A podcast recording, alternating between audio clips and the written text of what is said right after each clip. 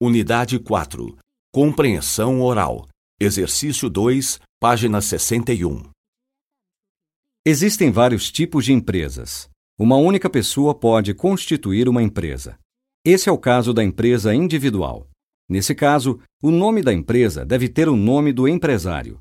O empresário individual é responsável pela empresa e pode usar os bens pessoais, inclusive casas e carros, para pagar as dívidas da empresa.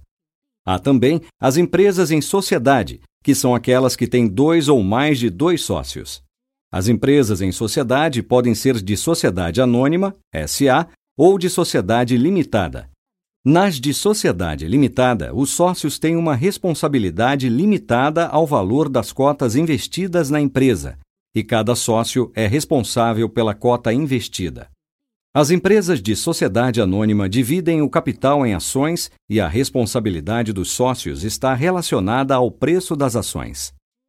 As empresas de sociedade anônima podem ser de capital aberto, quando as ações são negociadas no mercado de capitais, ou podem ser de capital fechado, quando a empresa é restrita a um grupo de sócios.